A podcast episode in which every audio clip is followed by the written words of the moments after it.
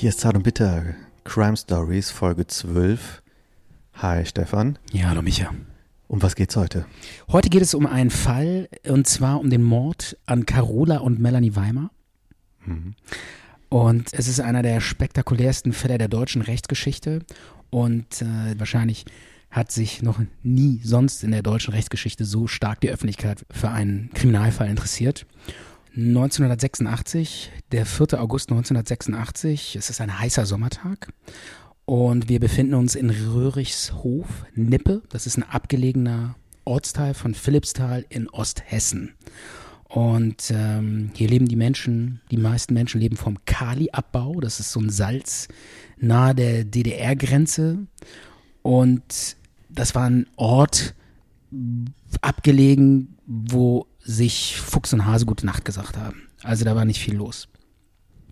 Ja, plötzlich, es geht los damit, dass Melanie sieben Jahre alt und ihre Schwester Carola fünf Jahre alt sind plötzlich vermisst, werden vermisst in dem Ort. Und zuletzt wurden sie auf einem Spielplatz gesehen, nahe dem Elternhaus. Und die Polizei wird eingeschaltet und äh, plant eine Suchaktion.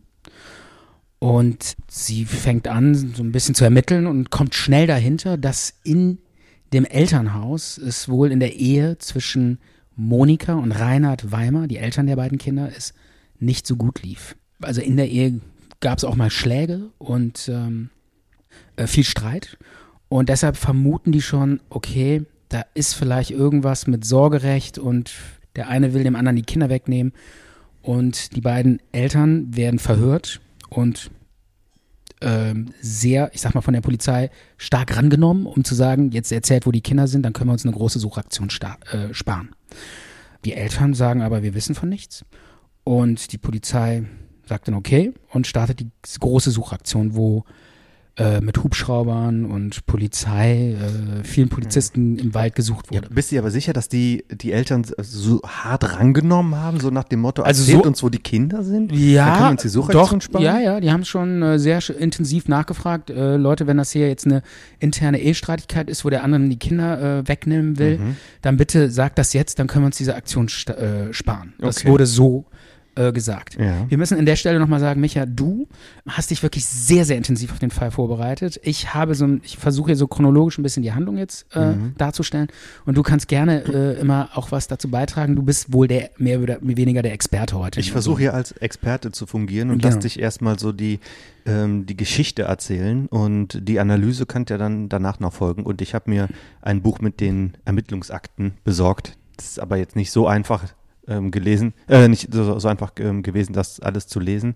Aber wir haben uns schon besser vorbereitet als in manch anderen Crime Stories auf Ja. diesen Fall. Ist auch ja ein sehr besonderer Fall, weil es um zwei tote Kinder geht. Also in diesem Fall hier gehen wir wirklich sehr in die Tiefe und ähm, werden wahrscheinlich auch sehr viele Details äh, äh, rauskitzeln. Und ja, die Suchaktion startet und ähm, es passiert nichts, es wird nichts, die Kinder werden nicht gefunden.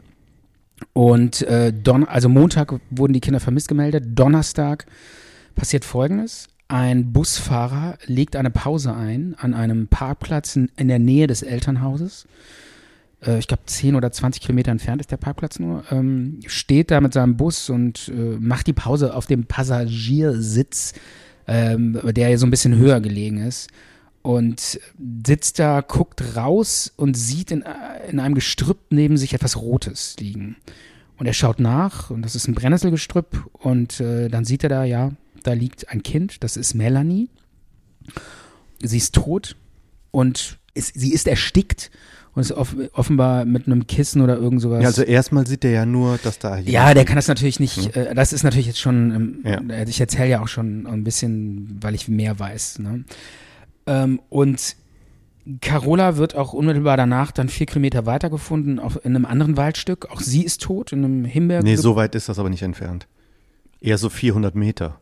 Okay, dann Ja. weißt du, boah, du bist ja, du bist aber Ja. echt informiert. Also Ja. ich hätte, ich habe mir jetzt hier Also mehr oder weniger um die Ecke. Okay. Ja. Und in einem Himbeergebüsch wird sie gefunden und vielleicht noch ein kleines Detail, was nachher sehr wichtig ist. Äh, die Haare sind geflochten, sie haben Spangen in den Haaren und es gibt keine äh, Spuren eines Kampfes, aber Würgemerkmale am Hals. Das Dorf ist in heller Aufruhr. Äh, sowas hat es da noch nie gegeben. Äh, es ist etwas Unvorstellbares, Unvorstellbares, dass in so einem Dorf ein Mord gestehen konnte. Aber es wurden auch keine Fremden gesehen und Fremde würden auch sehr schnell auffallen in diesem Dorf. Die Polizei ermittelt weiter. Sie richtet sofort eine Sonderkommission ein mit 16 Ermittlern und stellt sich natürlich auch die Fragen, warum wurden die Mädchen an verschiedenen Orten gefunden? Und die Obduktion ergibt, die Mädchen wurden erwürgt. Es ist kein Sexualverbrechen gewesen, was schon so ein leichtes Indiz dafür ist, dass es kein Fremder war. Weil ähm, warum sollte ein Fremder zwei Mädchen umbringen? Vielleicht ganz kurz zu Reinhard Weimar, der Ehemann. Ähm, dazu sollte man vielleicht wissen, er ist psychisch krank. Damals schon, er hat psychische Probleme und wird auch in der Öffentlichkeit sehr schnell als verdächtig wahrgenommen. Die Ermittlungen konzentrieren sich sehr schnell auf den familiären Bereich. Und die Polizei geht zu dem Zeitpunkt schon mehr oder weniger von einer Familientragödie aus. Die Familie steht auch im Fadenkreuz der Ermittlungen. Aber die Frage ist natürlich, wer war es? Der Mann oder die Frau? Oder beide? Das ist die Frage. Und oder vielleicht doch noch ein Fremder. Also ganz ausgeschlossen ist es natürlich nicht. Vielleicht ja auch hat einer geholfen oder so. Das kann ja auch sein. Also, dass es okay. ein, ein vollkommen Fremder war, da haben die schon relativ schnell nicht dran geglaubt, weil es keine Hinweise darauf gab. Ähm, es hat keiner was gesehen, jemanden Fremdes, ein fremdes Auto. Es gab keine Abwehrspuren von den Kindern. Es gab auch keine sonstigen fremden Spuren. Also die Kinder waren fast so ähm, wie sie quasi aus dem Haus gegangen sind. Okay. Bekleidet, die Haare ordentlich, hast du erwähnt, die Spangen drin. Ähm, und man konnte keine Fußspuren, Reifenspuren, irgendwas, was auf jemand Fremdes, Unbekanntes hinweisen würde. Wurde nicht festgestellt. Okay, das heißt, die Polizei nimmt sich jetzt die beiden Ehepartner vor. Genau, es gab nichts anderes, genau. keine anderen Anhaltspunkte. Genau, die hat ja auch keine anderen Möglichkeiten erstmal. Die fragt jetzt erstmal ganz intensiv nach, was ist, was haben sie in der, an dem Tag gemacht. Erzählen Sie mal ganz genau. Ganz genau, erzählen Sie mal ganz genau, was passiert ist. Und äh, da erzählt der Ehemann, der Reinhard Weimer, erzählt, er habe bis 10.30 Uhr geschlafen. Zeugen berichten da schon, dass die Kinder früh morgens nach dem Frühstück von der Mutter auf den Spielplatz geschickt wurden. So. Dann wird die Mutter befragt, was hat die gemacht? Und das ist jetzt äh, interessant. Sie sagt, sie sei aufgestanden, die Kinder hätten gefrühstückt, sie hätte den Kindern Frühstück gemacht und sie hätte sie auf den Spielplatz geschickt, so wie es eigentlich mhm. auch die Zeugen berichten. Also überhaupt kein Widerspruch. Und sie sei dann Besorgungen machen gegangen. Also sie sei zur Sparkasse gefahren und zur Post, habe eine Überweisung getätigt, ein, ein äh, Mitarbeiter von der Bank hätte sie auch, mit dem hätte sie auch noch gesprochen, der das bezeugen könne.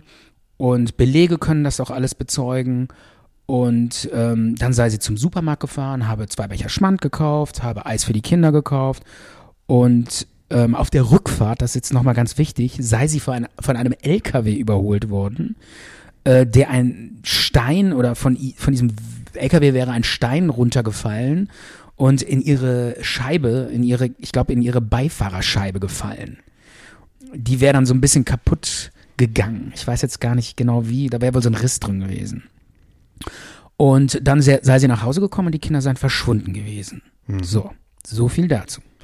Und die Polizei denkt sich, okay, ja, das hört sich jetzt nicht danach an, dass die irgendwie die Kinder umgebracht haben. Und jetzt muss ich aber noch mal was zu dem Paar sagen. Ja. Vielleicht muss man noch erwähnen, wir haben ja Montag. Der ja. ist es? Ich glaube, der 3. August. Äh, Montag war der 4. August. Der 4. August. Ja. Ähm, er hat Urlaub, der Mann hat Urlaub, Reinhard Weimar hat Urlaub und sie hat auch frei. Sie arbeitet auch oft nachts als Krankenschwester. Jedenfalls an diesem normalen Montag ist es ja eigentlich ungewöhnlich, dass die zu Hause sind. Und warum sind die Kinder nicht in der Schule und nicht im Kindergarten? Ich glaube, es waren Sommerferien. Jedenfalls waren beide zu Hause dann. Also beide haben sich freigenommen. Eine hatte Urlaub, die andere hatte okay. wohl auch frei. Ja. Okay, das ist vielleicht nachher, spielt das noch eine Rolle, willst du wahrscheinlich nochmal drauf eingehen? Ja, weil der am Montag um 10 Uhr auf der Couch liegt. Ach so, Ist okay. auch ungewöhnlich ja, eigentlich. Okay. Ja gut, dann okay. Ähm, und ich, ich finde, an der Stelle ist es wichtig, dass man nochmal ein bisschen intensiver sich das, das Paar anguckt und sich anguckt, wie die eigentlich zusammenleben. Mhm. Äh, dazu muss man sagen, dass die relativ früh geheiratet haben, 1978. Das war eine ganz, ich glaube, beide waren so um die 20. Sie war sehr attraktiv oder sie ist auch sehr attraktiv. Er ist eher so ein bisschen unscheinbar, arbeitet als Schlosser im, in so einem Kali-Werk. Das Kali ist so ein Sand, äh, ich glaube, so, ein- so ein Salz, was da in Mhm. der Region abgebaut wird. Und sie ist Krankenpflegerin, hast du gesagt, ne? Eine Krankenschwester, Helferin. Krankenschwester, Helferin. Und äh, die beiden ziehen in eine Wohnung im Elternhaus. Also sie haben, glaube ich, so eine, so eine Parterre-Wohnung, glaube ich, im Elternhaus. Und Also ich äh, kann dir die Wohnsituation kann ich dir gut beschreiben. Das sind so ganz einfache Häuser, die auch von diesem Kali-Salzwerk quasi äh, gebaut wurden, um die dann günstig an die Angestellten weiter zu ähm, vermieten oder zu verkaufen. Und das ist so eine Straße in dem Dorf, mehr oder weniger so eine Sackgasse, wo einfach nur so vier Häuser stehen, Ja. ganz einsam und äh, ab, abgeschieden. Da kennt wirklich jeder jeden. Und da hat ihre Mutter hat da ähm, im, im gleichen Haus irgendwie oben drüber gewohnt, direkt äh, Tür an Tür, dann auch noch die Schwester Mhm. und die hatte auch noch ihre Oma. Also die Monika Weimar hatte noch ihre Oma mit ähm, Im mit selben- dran im selben wohnen. Haus. Ja, weil sie war ja erst ähm, 28 oder so, Ja, ja. wo das Ganze passiert ist. Und deswegen also ganz enge äh, Struktur, wo man eigentlich nicht aus dem Haus gehen kann, ohne dass irgendeiner was mitkriegt.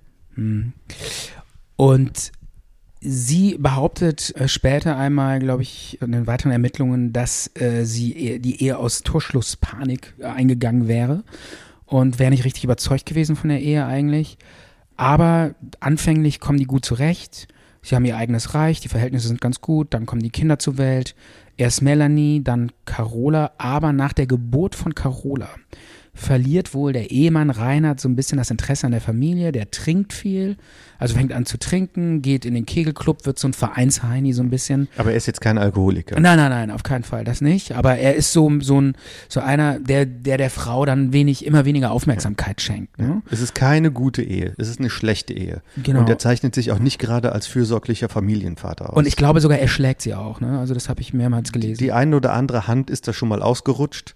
Ähm, man wird ihn jetzt nicht als Schläger bezeichnen, ähm, Ja. aber ähm, er hat wohl dazu geneigt und äh, war ähm, ich sag mal, so, so wie damals die Verhältnisse teilweise waren, so ab und zu fängt sie sich mal eine, so ungefähr so. so könnte man das So ist das halt gewesen. Ne? So könnte man das vielleicht sagen.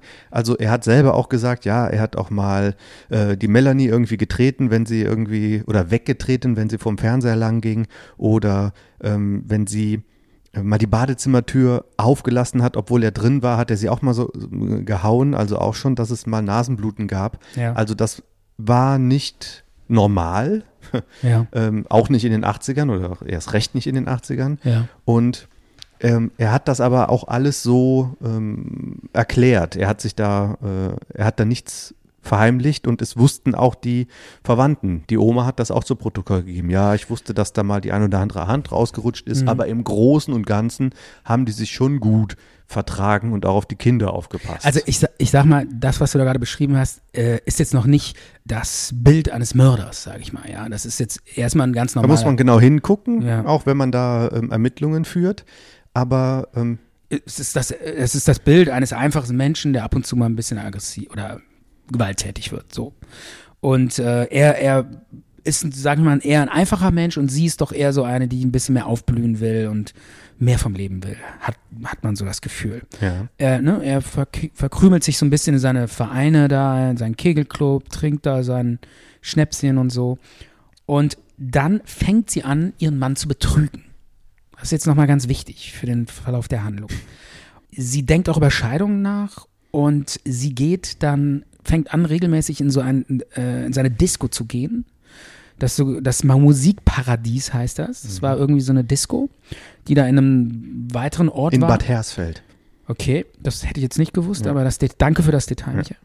Und in dieser Disco ähm, hängen wohl ziemlich viele US-Soldaten ab, weil da auch äh, Amis stationiert sind. Genau. Und ähm, 1986, also in dem Jahr, wo die Kinder tot aufgefunden werden, sag ich mal so, in dem Jahr lernt sie einen amerikanischen Soldaten kennen, der heißt Kevin Pratt. Und der ist locker, lustig äh, und sie ist total begeistert. Und wichtig ist, sie hat halt diesen Lover, ja. Äh, er ist auch sehr charmant und er ist ein ganz anderer Typ als ihr, ihr Mann, der da in seinen Kegelclub geht. Ihr Mann weiß auch von dieser Beziehung und weiß, dass sie fremd geht. Das ist wichtig, weil das ist ja vielleicht auch ein Motiv. Und in dieser Nacht lieben sich die Frau, Monika. In was für einer Nacht? In der Nacht, wo sie nach Hause kommt und am nächsten Tag geht sie einkaufen und dann sind die Kinder plötzlich verschwunden. Also sie war in der Nacht davor, am Sonntag, von Sonntag auf Montag war sie aus. In dieser Disco Genau. Musikparadies. Genau. Ja. Und in dieser Nacht, wo sie vorher aus war, ist sie mit diesem Amerikaner ähm, in ein Waldstück gefahren, irgendwie so eine, in der Nähe von so einer Thermischanlage. Und dann hatten sie Sex im Auto. Und sie ist dann äh, abends nach Hause gekommen. Spät in der Nacht, mitten in der Nacht nach Hause. gekommen. Mitten in der Nacht nach Hause gekommen. Das vielleicht nochmal dazu. Das sind ja alles Motive, wo nachher Eifersucht Ja. draus entstehen könnte. So, die Ermittlungen gehen weiter. Immer noch ist keiner angeklagt. Und eine Woche später, 12. und 15. August, kommen plötzlich zwei anonyme Briefe ins Haus. Von dieser Monika und diesem Reinhard Weimar. Es gab zwei Zettel im Briefkasten, handgeschrieben. Und dazu gab es auch später Gutachten und ja, war adressiert an Trauerhaus Weimar. Brief Nummer eins. Das ist die Strafe. Es tut mir leid für die Kinder, aber es musste sein. Später gab es dann noch einen zweiteren Brief, weiteren Brief. Erst die Kinder zur Qual, jetzt bist du bald dran. Und von wem der Auftrag kommt, kannst du dir denken. Ja. Also, da sollte wohl der Verdacht, das ist ja wohl offensichtlich, zum Mann gelenkt werden. Das sieht ganz so aus. Ich weiß es nicht. natür- Eigentlich, ja, natürlich. Also das, das, also das sollte ja wohl, natürlich, das war der Sinn dieser Briefe, weil sie, es war ja offenkundig, dass sie fremd ging und äh, Liebhaber hatte und offensichtlich sollte das dann so gelenkt werden, dass der Mann aus Eifersucht wohl die Kinder umgebracht hat. Das sollten diese Briefe wohl bewirken. Das war die Idee dahinter. Und dann kam es ja auch zu einem graphologischen Gutachten dieser Ja. Briefe. Und äh, dieses graphologische Gutachten kam zum Ergeb zu dem Ergebnis, Monika hat diese Briefe geschrieben. Und da war dann eigentlich schon ziemlich klar, okay, die versucht den Verdacht von sich wegzulenken zu ihrem Mann. Und es kamen auch noch weitere Widersprüche hinzu. Die Windschutzscheibe, von der sie gesprochen hatte, die angeblich durch einen Stein kaputt gegangen ist von einem LKW, da haben dann, hat ein Gutachten ergeben, dass der Schaden von innen entstanden ist. ja. Von innen musste die irgendwie eingedrückt worden sein. Also da wurden die Widersprüche immer größer und teilweise log sie auch. Also die, ich sag mal, die Schlinge zog sich immer mehr zu bei dieser Monika. Und dann kam der große Moment in diesem Fall. Sie rückte raus mit der sogenannten Nachtversion. So. Und jetzt sagt sie, okay, ich packe aus, ich sag, wie es wirklich war. Es war so, ich kam nachts nach Hause, nachdem ich mit meinem Liebhaber da im Wald war. Dann kam ich so gegen drei Uhr, glaube ich, nach Hause. Und ihr Mann hätte auf dem Bett gesessen, völlig apathisch, und die Kinder hätten im Bett gelegen, leblos. Sie hätte dann das, die Arme der Kinder hochgehoben und geprüft, ob die leben. Und hätte gesehen, ah, okay, die sind tot. Und dann wäre sie ins Bett gegangen und wäre auch ziemlich apathisch gewesen. Sie hätte gehört, wie ein Auto weggefahren wäre. Und mh, ich glaube, nach einer halben Stunde wäre der Mann wiedergekommen, hätte gesagt, ja, die Kinder sind jetzt weg. Und am nächsten Morgen waren die Kinder dann halt auf den Parkplätzen und sie hätte dann die andere Geschichte erzählt. Warum sollte die diese andere Geschichte dann erzählen? Sie hätte Mitleid mit ihrem Mann gehabt und wollte ihn irgendwie auch schützen, weil er auch psychisch krank war und was auch immer und hätte deshalb erstmal äh, nicht die Wahrheit erzählt. Natürlich wurde da auch der Vater gefragt, was sagen Sie denn dazu? Und der Vater hat dann natürlich gesagt, das stimmt nicht. Ich habe geschlafen. Er hatte aber kein Alibi, der bezeugen konnte, dass er geschlafen hätte. Er meinte, er hätte überhaupt keine Zeit gehabt, die Kinder zu töten. Dann wurde er aber so heftig verhört von der Polizei, der war ja auch so sehr psychisch labil, dass er dann immer weiter in die Ecke gedrängt wurde und irgendwann wäre er wohl irgendwie zusammengeklappt und hätte ge- gesagt, okay, ja, vielleicht, also wenn ich es gewesen sein musste, dann nur in einem absoluten Blackout, wo ich das gar nicht selber mitbekommen habe. Aber er könne sich wohl nicht richtig erinnern und im Nachhinein sagen aber auch Ermittlungsbeamte, dieses Geständnis äh, also in Das der war kein Geständnis. in der ja oder in der Situation, wie er das gesagt hat, hätte er in dem Zustand hätte er wahrscheinlich jeden Mord in Deutschland zugegeben. Mhm. Ja, also ganz fragwürdiges Einlenken. Und dann sollte der wohl auch angeklagt werden. Ich glaube, der wurde dann auch sogar zeitweilig angeklagt. Mhm.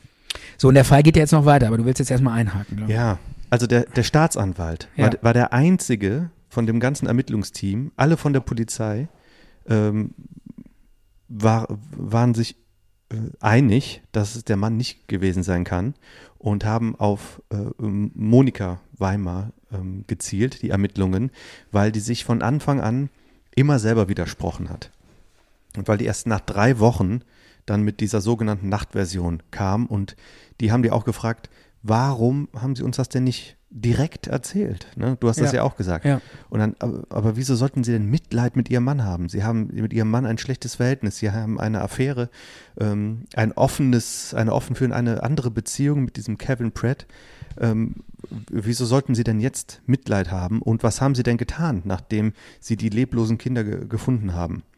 Haben sie ihre Schwester benachrichtigt, ihre Mutter, sind sie, haben sie einen Krankenwagen gerufen, haben sie ähm, den Puls wenigstens ge gefühlt, Ja. lebensrettende Maßnahmen gemacht. Sie haben ja gesagt, die Kinder waren noch warm und so weiter und so fort. Und das hat sie alles nicht gemacht. Sie hat ähm, sich danach dann ins Bett gelegt mit ihrem Mann zusammen und hat dann wohl gehört, dass er in der Nacht weggefahren ist. Und sie hat sich gedacht, aha, da sind, ist, hat er wohl die Kinder jetzt weggebracht.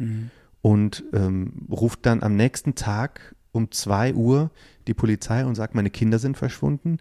Also das war schon, das hat alles vorne und hinten nicht gepasst. Und trotzdem hat der Staatsanwalt, der damals noch zuständig war, ähm, Ja, aber, aber das Motiv war schon äh, plausibel, sage ich mal. Äh, er hätte es tatsächlich aus Eifersucht tun können. Sondern das ist eigentlich auch nicht unüblich. Also wenn Kinder umgebracht werden, ist es in der Regel immer der Mann, weil er irgendwie verhindern will, dass sie das Sorgerecht kriegt oder er sich rächen will oder er sagt, wenn, wenn ich die nicht krieg, dann darf sie keiner kriegen oder also das ist jetzt aus erfahrungsgemäß. Das war ja auch das, das, das Besondere an dem Fall, dass man eigentlich das so noch nie erlebt hatte, dass eine Mutter sowas fertig bringt.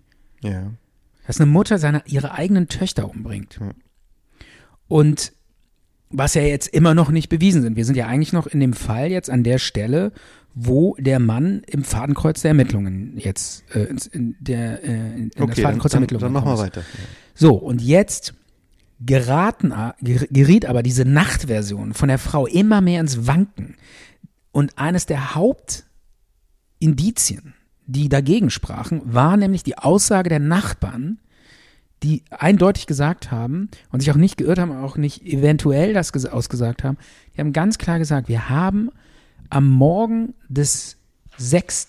Nein, Ähm, nee, äh, am, am Morgen des Mo Montag, der 4. Montag, August. der 4. August, Entschuldigung, haben wir äh, die Kinder auf dem Spielplatz vormittags, da dieser Spielplatz vor dem Haus, spielen sehen. So. Und wenn die Zeugen, die Nachbarn das sagen, dann kann das nicht sein, Ja. dass die nachts äh, auf die Par äh, tot auf die Parkplätze Du musst dir das ja so vorstellen. Das war ja an dem Montag ab 14, äh, 14 bis ähm, 15 Uhr, da war ja da richtig was los.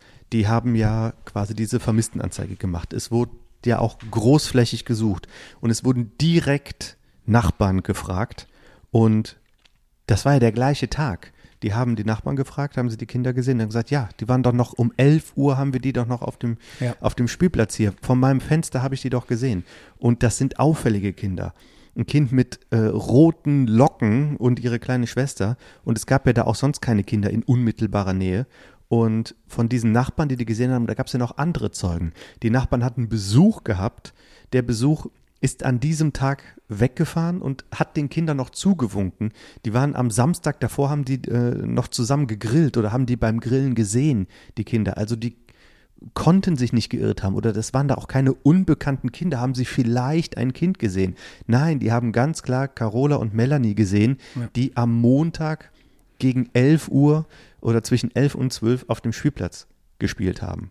Aber diese Monika Weimer blieb bei ihrer Nachtversion und meinte, so ist es gewesen. Äh, Das Erste, was sie gesagt hat, ähm, war ja was anderes. Es gibt ja noch nicht die Tagversion, die sie zuerst Genau, die Tagversion. Aber die, die, bei der bleibt sie nicht. Sie bleibt jetzt ganz deutlich bei der, ganz eindeutig bei der äh, Nachtversion. Ne? Und es gibt auch noch ein anderes äh, Indiz, was gegen die Nachtversion spricht. Und zwar wurde ähm, bei dem äh, Gutachten nachher, bei, der pathologisch, bei dem pathologischen Gutachten wurde festgestellt, dass die Kinder ähm, im Magen noch Reste von Weizengebäck hatten.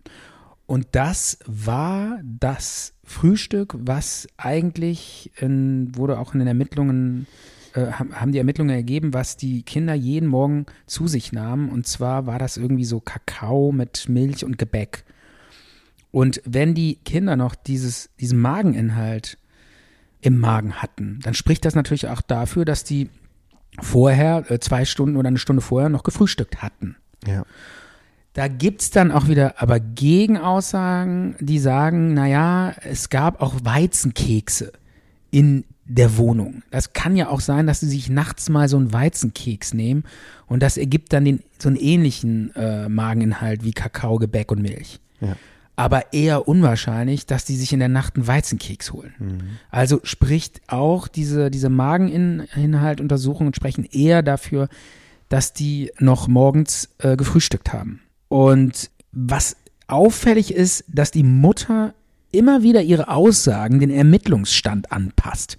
Das kann man zum Beispiel wunderbar in der Aussage sehen, wo sie ihr dann vorhalten, sag mal, diese Version da tags, äh, dass du tagsüber, dass ein Stein vom Laster gefallen ist, bei dir in die Scheibe rein, das kann gar nicht stimmen, weil der äh, Schaden von innen kam. Dann hat sie umgelenkt und gesagt, ja, stimmt, ähm, der Schaden ist gar nicht da entstanden, sondern an dem Abend vorher, als ich mit meinem Liebhaber Sex hatte, da habe ich irgendwie mit dem Fuß die Scheibe eingetreten. Ja. Und daraufhin wurde auch wieder der Liebhaber befragt und es wurde gefragt, können Sie denn sagen, dass da die Scheibe kaputt war, als Sie mit der Sex hatten und nach Hause gefahren sind? Die ist ja noch mit dem nach Hause gefahren. Der weiß davon nichts. Und er saß auch auf dem Beifahrersitz und er äh, hat dann gesagt, es ist, ist mir nicht aufgefallen. Es wäre mir wahrscheinlich aufgefallen, mir ist es nicht Ja. aufgefallen. Ist natürlich kein Beweis, weil man ja auch sowas übersehen kann. Mhm. Aber auffällig ist, dass sie immer wieder ihre Aussagen dem, den, den aktuellen Ermittlungsstand anpasst. Also alles so ein bisschen unglaubwürdig und was dann auch so ein bisschen skandalös oder ich sag mal ähm, echt ein Ding war in dem Fall, war, dass der Staatsanwalt dann irgendwann abgesetzt wurde, abgelöst, weil alle der Meinung waren, wir müssen, wir, wir haben hier den, den, die falsche Person angeklagt. Wir, wir, können, wir haben den Mann angeklagt, das ist der falsche. Wir müssen jetzt die Frau anklagen. Ich weiß nicht, ob der deswegen abgelöst wurde. Doch, so habe ich das, glaube ich, Ja. äh, gelesen. Der wurde deshalb abgelöst, weil der, weil der einfach Der Sta dieser Staatsanwalt wurde aber in den Prozessen noch als Zeuge gehört. Ich glaube, der hat äh, Okay. aus anderen Gründen Weiß ich Fall abgegeben. Okay, dann, dann will ich das jetzt nicht so ein. Es ist auch egal. Auf jeden Fall wurde der ausgewechselt, mehr oder weniger. Und dann kam es endlich zur Anklage von Monika Weimer. Die stand dann vor Gericht, weil sie ihre Kinder ermordet haben soll. Und dann kam es zum Prozess. Und in dem Prozess blieb Monika Weimer bei der Nachtversion. Und die Staatsanwaltschaft aber hat eine andere Tatversion. Sie sei morgens nach dem Frühstück, die hätte ihre Kinder auf den Spielplatz gebracht. Dann wäre sie mit dem Auto zu dem Parkplatz gefahren, wo sie nachher ihre Kinder hingelegt hätte, hätte ausgekundschaftet, wo sie die Kinder hinlegen, wo sie die Kinder umbringen und hinlegen kann. Dann sei sie wieder zurückgefahren. Dann hätte sie die Kinder eingepackt, wäre mit ihnen zu diesem Parkplatz gefahren, hätte ein Kind wohl irgendwie pinkeln geschickt oder so, so genau weiß ich das jetzt auch nicht mehr. Und dann hätte sie das erste Kind umgebracht im Auto, ähm, wohl mit einem Kissen erstickt. Und das, äh, als das dann tot war, hätte sie das zweite Kind erwürgt. Und dann hätte sie die beiden auf den Parkplätzen abgelegt. Und es gab auch einen Zeugen, der bezeugt, genau zu der, zu dem Zeitpunkt, wo sie das gemacht haben soll, hatte er auch, dieser Zeuge, ein Auto auf diesem, dieses Auto von der Frau auf dem Parkplatz gesehen. Sie sagt im Nachhinein, ja, ich war da auf, an dem Parkplatz mit meinem Auto, ja, aber nicht um meine Kinder zu töten, sondern ich wollte noch mal am nächsten Tag nachgucken, wo meine Kinder liegen. Tot. Ja. Also, tja, jetzt ist die Frage, kann man so eine Frau verurteilen? Ich weiß es nicht. Und wie ging's weiter? Wird sie verurteilt? Ähm, also die wichtigsten Indizien waren wohl der Mageninhalt, die Aussagen der Nachbarn, dass die auf dem Spielplatz waren. Letztendlich gab es dann auch noch ein ganz, ganz wichtiges Gutachten, das sogenannte Fasergutachten. Und da wurde an den Kleidern von den Kindern wurde, wurden Proben genommen und dann fand man Fasern von der Bluse der Mutter, die die an dem Tag anhatte, auf den Kleidern der Kinder. Und dieses Fasergutachten kam zu dem Ergebnis, dass bei den, bei den Tötungen wohl diese Fasern auf die Kleider der Kinder übergegangen sein mussten. Auch das war ein starkes Indiz dafür, dass sie die Kinder umgebracht haben muss. Und also wenn sich jetzt die Leute fragen, warum bringt die ihre Kinder um? Warum macht die das eigentlich? Ja, das Motiv war wohl, also das kann man gar nicht glauben, aber letztendlich hatte sie wohl da diesen amerikanischen Soldaten, sie hatte sich total in ihn verliebt, plötzlich festgestellt, ich will ein ganz anderes Leben haben, ich will mit diesem Mann zusammenziehen. Es stand wohl auch im Raum, äh, komm mit nach Amerika, wir machen ein, gründen ein neues Leben. Also sie, sie hatte sich total sexuell befreit gefühlt und wollte dieses Leben eigentlich völlig neu beginnen. Und die Ehe mit ihrem Mann und die Kinder standen ihr einfach im Weg. Und dann war für sie die Lösung, okay, ich muss das alles beenden. Die Kinder müssen weg, damit ich dieses neue Leben beginnen kann. Ja. Und die Indizienkette war so überzeugend für das Gericht, dass die, das Gericht am Ende eigentlich keinen wirklichen Zweifel mehr hatte an der Verurteilung. Und das Gericht hat dann die äh, Mutter nachher zu 15 Jahren Haft wegen Mordes verurteilt. Und sie sagt bis heute, sie sei unschuldig und sei es nicht gewesen. Und ähm, das ist ja schon, das bringt einen ja schon zum Nachdenken. Äh, wo man sich fragt, ist sie es wirklich nicht gewesen, ne? Also, Ja. so ganz 100% wasserdicht ist die Sache nicht, finde ich. Also pass mal auf. Weil es kann immer noch der Wer- Mann gewesen sein. Ähm, Weil er war psychisch krank, er hatte ein Motiv. Kann doch sein, dass er vielleicht, äh, der hatte, am, am Ende war der sogar in, in äh, hatte der schizophrene Züge und war noch in der Psychiatrie und so. Kann doch sein, dass der in so einem Moment seine Kinder umgebracht hat. ja, aber ähm, der Mann kann es nicht gewesen sein. Das hat auch das Gericht eindeutig ähm, ermittelt und die ähm, Polizei hat es auch eindeutig ermittelt. Der Ablauf passt nicht, der zeitliche Ablauf passt überhaupt nicht. Und es gibt keine Zeugen. Es gibt einfach nichts, was gegen den Mann spricht. Der wurde auch kurzfristig mal festgenommen, aber nicht in Haft gesetzt. Der wurde auch, du hast ja auch gesagt, es wurde keine Anklage gegen den erhoben. Der war ganz schnell wieder von, auf freiem Fuß gesetzt, weil nichts gegen den gesprochen hat. Und fangen wir mal an. Also, ähm, du hast es ja gesagt, die wohnen zwischen Fulda und Eisenach ganz abgelegen in einem kleinen, äh, in einem kleinen Ort mit einer Sackgasse. Die, die nächsten Verwandten äh, in, in unmittelbarer Nähe, das ist einmal dann, und der, der Reinhard Weimar lebt da mit seiner Frau und ja, du hast es, äh, du hast es gesagt, ihm ist auch öfters mal die, die Hand ausgerutscht und er, er litt auch unter Anfällen, Ohnmachtsanfälle. Ja. Und es sieht wohl ganz so aus, als wären diese Ohnmachtsanfälle auch darauf zurückzuführen und diese Blackouts, dass seine Frau, die als Nachtschwester gearbeitet hat, ihm regelmäßig Tabletten verabreicht hat. Weil ähm, wenn er sich dann in Behandlung begeben hat, Krankenhausaufenthalte und so weiter, dann ging es ihm immer sehr gut. Und nachdem er sich dann auch von seiner Frau getrennt hatte, hatte er diese Blackouts auch nicht mehr. Und es spricht vieles dafür, dass er die hatte, weil ihm seine Frau diese Tabletten verabreicht Ja, hat. aber da, da stelle ich die Frage, warum soll sie das denn gemacht haben? Was war denn ihre Absicht, ihren Mann äh, irgendwie äh, äh, auszuschalten mit Betäubungsmittel für eine? War das schon die Vorbereitung für ihre Tat, frage ich mich da? Ähm, Hat nein, sie schon, äh, das- hat sie das- schon irgendwie da experimentiert, um den Das Mann, war nicht. äh, die- der, weil der hat ja auch an dem, an dem Tag bis 10.30 Uhr geschlafen. Mhm. Vielleicht hatte sie ihm ja wieder was reingemischt. Nee, sie hatte dann, äh, die Scheidung stand bevor. Es war eine lieblose Beziehung. Die hatte ähm, äh, vor, mit ihrem neuen, mit ihrem neuen Liebhaber da eine Beziehung einzugehen. Und ihr Mann hat, hat ihr halt einfach nicht gepasst. Ja, aber warum sollte sie ihm dann Betäubungsmittel ins Essen mischen? Das ist mir Weil sie ihm schaden will?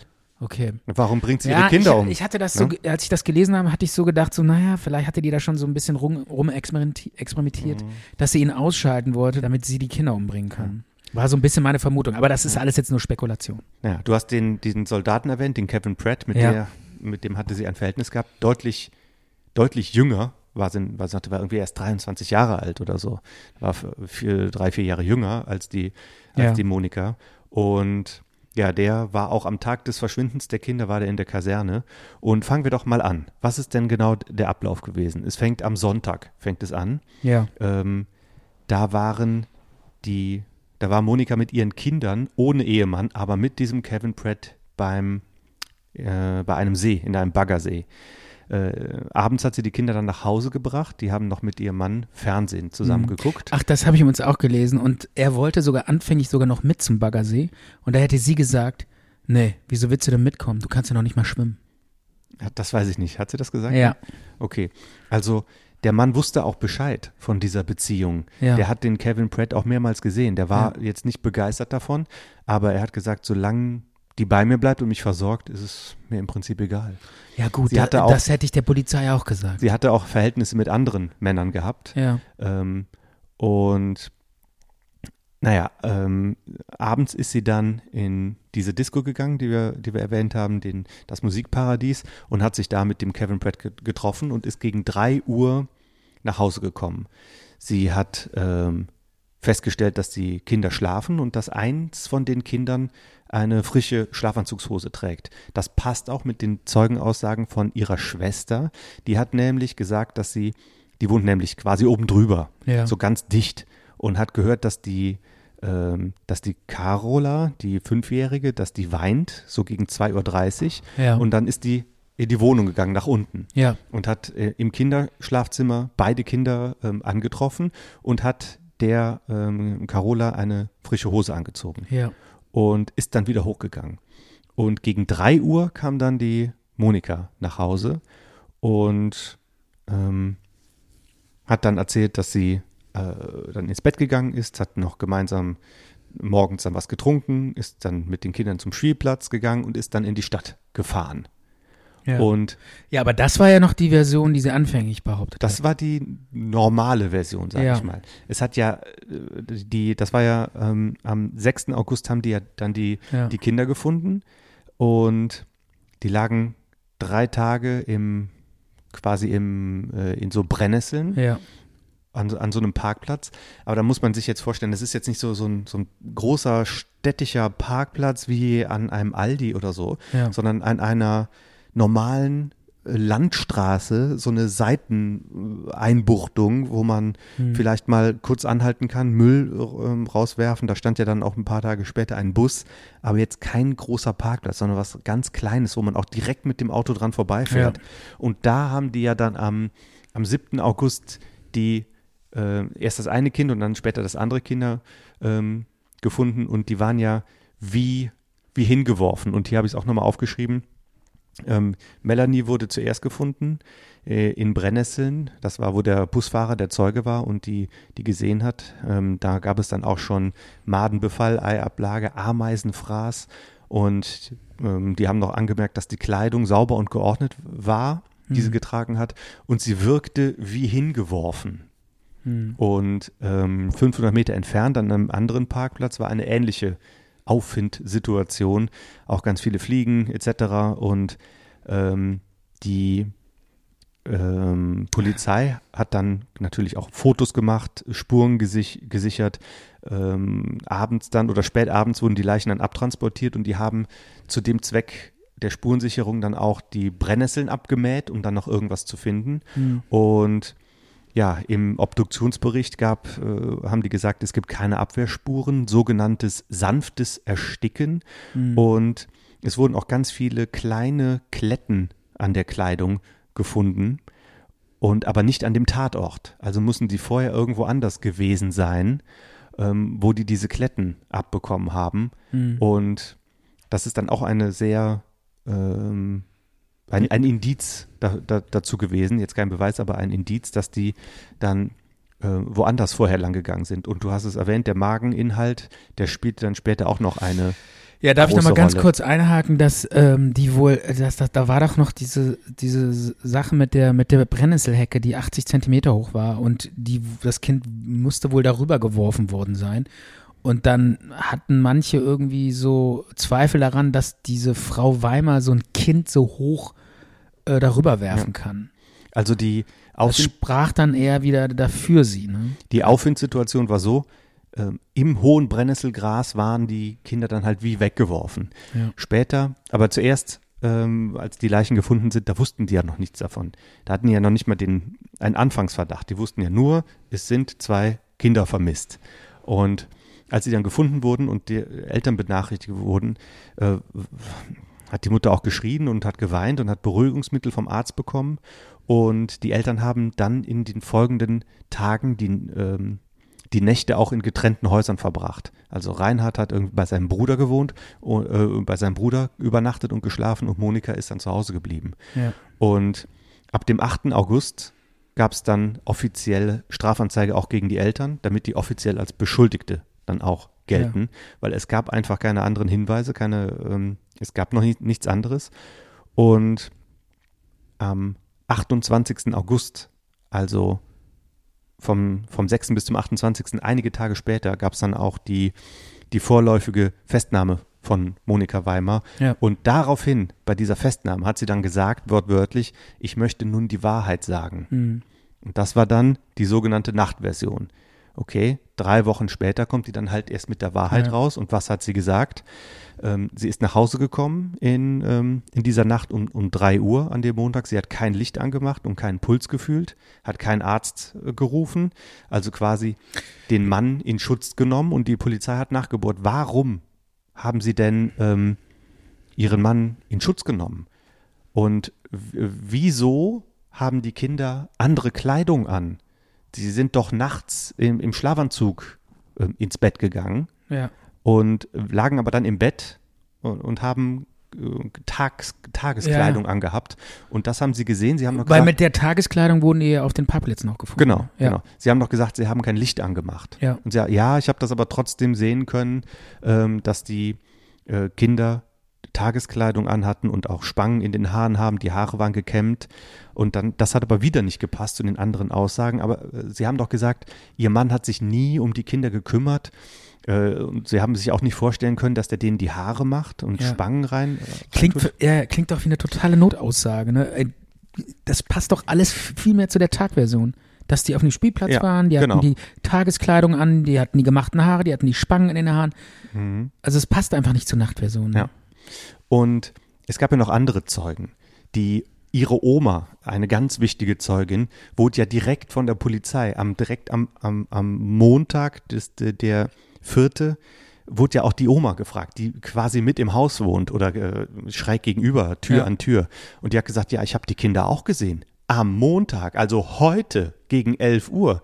Meine Tochter oder meine Enkelin ist zu mir gekommen mit den beiden und ich habe die gesehen.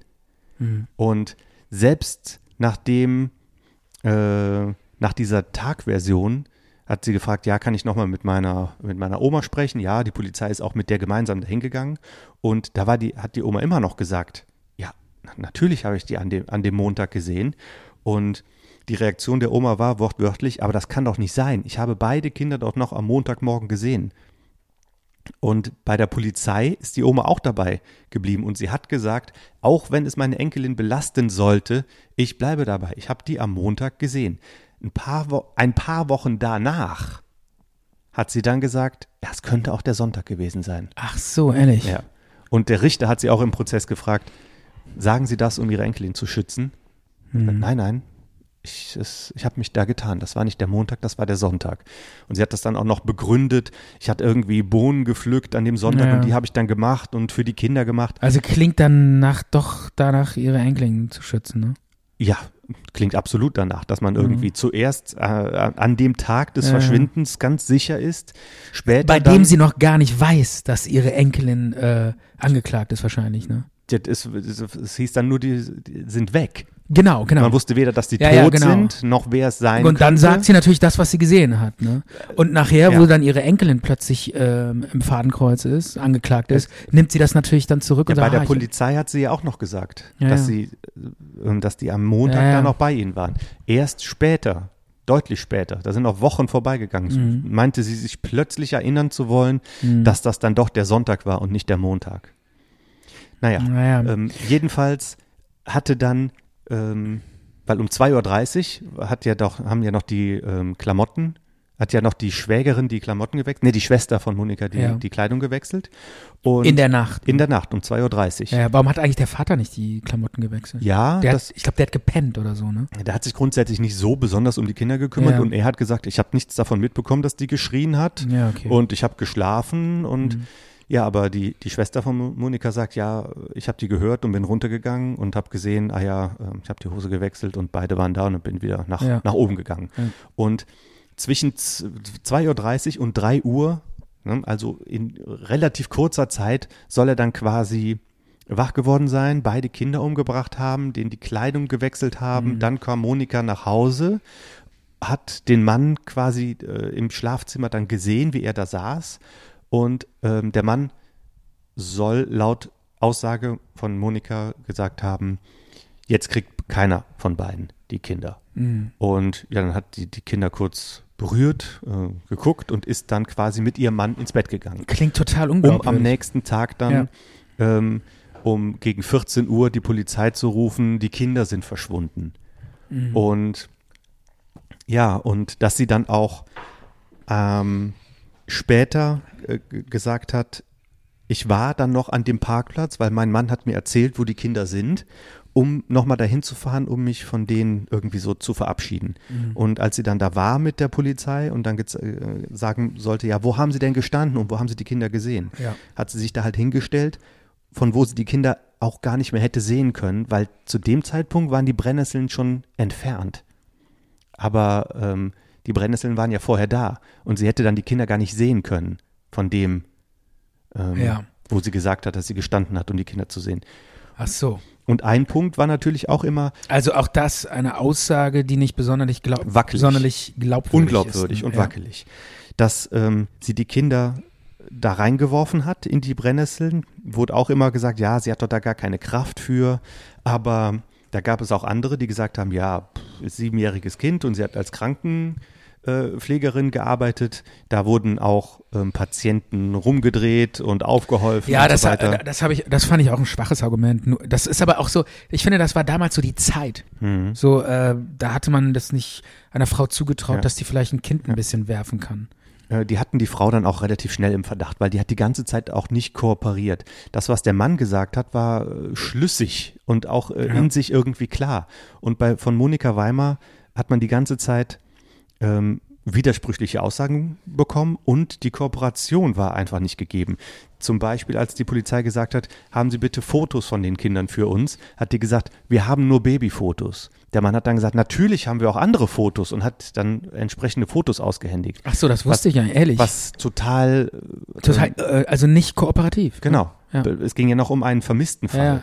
Und Es war ja sowieso total. dann gab es ja auch diesen, diesen wichtigen Zeugen, ein, äh, ein, ein sehr wichtiger Zeuge, neben den Nachbarn natürlich. Das war dieser Motorradfahrer, der ist zum Zahnarzt gefahren an diesem Montag und der hat einen weißen Wagen gesehen an diesem Parkplatz zu der entsprechenden Uhrzeit. ja. Und ähm, Aber das hat sie ja begründet. Sie wäre am nächsten Tag nochmal hingefahren, um zu gucken. Ja, aber auch erst alles so häppchenweise, wo es nicht mehr zu leugnen war. Weil die Ermittler haben gesagt, wir haben, ähm, weil, weil der Motorradfahrer hat nicht gesagt, ich habe da jemanden gesehen und ich kann das bezeugen, dass das eine Frau war oder dass das die war. Ja. Der hat nur einen weißen Wagen gesehen. Ja. Und dann haben die gesagt, ähm, haben die der Frau quasi so eine Falle gestellt und haben gesagt, der Motorradfahrer hat sie da ja, gesehen. genau. Daraufhin hat sie gesagt, ja, das stimmt. Und das war ja noch zur, zur Tagversion, hat sie gesagt, ja, das stimmt. Ich war da. Mhm. Und dann, ja, weswegen waren Sie da? Ja, ich habe da mal, ich habe mir die Beine vertreten oder so. Erst später bei der Nachtversion hat sie ja dann gesagt, ja, ich war dann morgens da, um mich nochmal von meinen Kindern irgendwie zu verabschieden. Ja.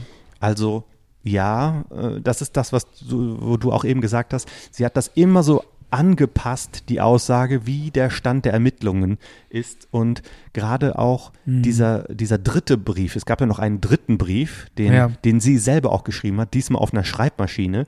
Ähm, da kam auch später raus, dass, den hat sie auf der Schreibmaschine von ihrer Schwester geschrieben und hat da nochmal quasi ihren Mann beschuldigt, um, hat dann noch so eine zusätzliche Person mit reingebracht, der dem Mann geholfen haben soll, Ja.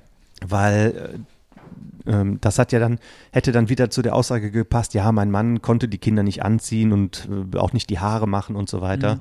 Und deswegen hat die dann da so einen, einen neuen, ähm, einen neuen Ansatz mit, mit reingebracht. Und bei der Frage, warum haben sie ihren ähm, Mann ähm, geschützt, wo, obwohl doch die Beziehung schon total zerrüttet war, Ja. hat sie gesagt, aus Mitleid und ich habe die Schuld bei mir gesucht, weil ich ja in der Nacht noch weg war in dieser Disco, Hm. habe mich da mit meinem Freund vergnügt und der Freund spielt auch eine große Rolle. Ähm, also da, das war so. Der, dieser junge US-Soldat, der in Deutschland stationiert war, ähm, war verheiratet mit einer Frau aus den USA und hatte drei Kinder. Hat, hat aber irgendwie schon die Scheidung eingereicht, war aber offiziell noch verheiratet. Ja. Und laut US-Recht hätte er sich auch strafbar gemacht, wenn er Ehebruch begangen hatte, weil er war ja noch verheiratet. Und es gab auch andere Frauen, denen er entweder eine Beziehung versprochen hat oder mit denen er Anbandelung gehabt hat. Also das war alles, da gab es auch ähm, Zeugen von, also das war alles nicht so exklusiv für Monika. Und am 31. August wurde dann Haftantrag gegen Reinhard Weimar gestellt. Der Staatsanwalt hat hier das Motiv Beziehung Frau zu einem anderen Mann. Motiv der Mutter ist nicht gegeben. Und ähm, hat gesagt, der, der, der Mann hat geschlafen und hat das angeblich wein oder hat das Kind, das geweint hat, angeblich nicht gehört. Hm, glaube ich ihm nicht. Äh, die Frau hat keine Kraft, die Kinder zu tragen. Und ähm, die Soko Weimar, ähm, also die Polizei, die war gegen die Entscheidung des Staatsanwalts, aber die sind dem unterstellt, also äh, konnten die sich da nicht durchsetzen. Und der Haftantrag wurde aber vom Ermittlungsrichter abgelehnt. Reicht nicht aus. Sie selber ist verdächtigt.